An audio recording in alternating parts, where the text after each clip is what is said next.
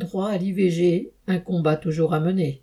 Mercredi 1er février, le Sénat a voté à une courte majorité l'inscription dans la Constitution d'un amendement sur l'IVG.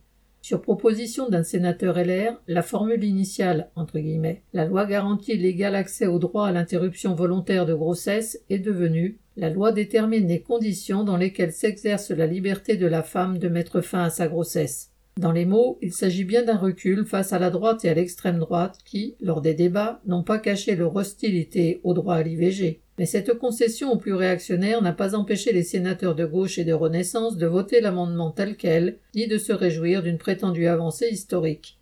Inscrit ou non dans la Constitution, le droit à l'IVG est menacé par le délabrement du système de santé. Alors que deux avortements sur trois se font à l'hôpital, 45 établissements hospitaliers pratiquant l'IVG ont été fermés entre 2007 et 2017 et 130 centres d'IVG depuis 15 ans. Enfin, comme moins de 3,5% des généralistes, gynécologues et sages-femmes pratiquent des IVG, les femmes qui vivent dans des déserts médicaux sont priées d'avorter loin de chez elles, ce qui allonge les délais et augmente les difficultés.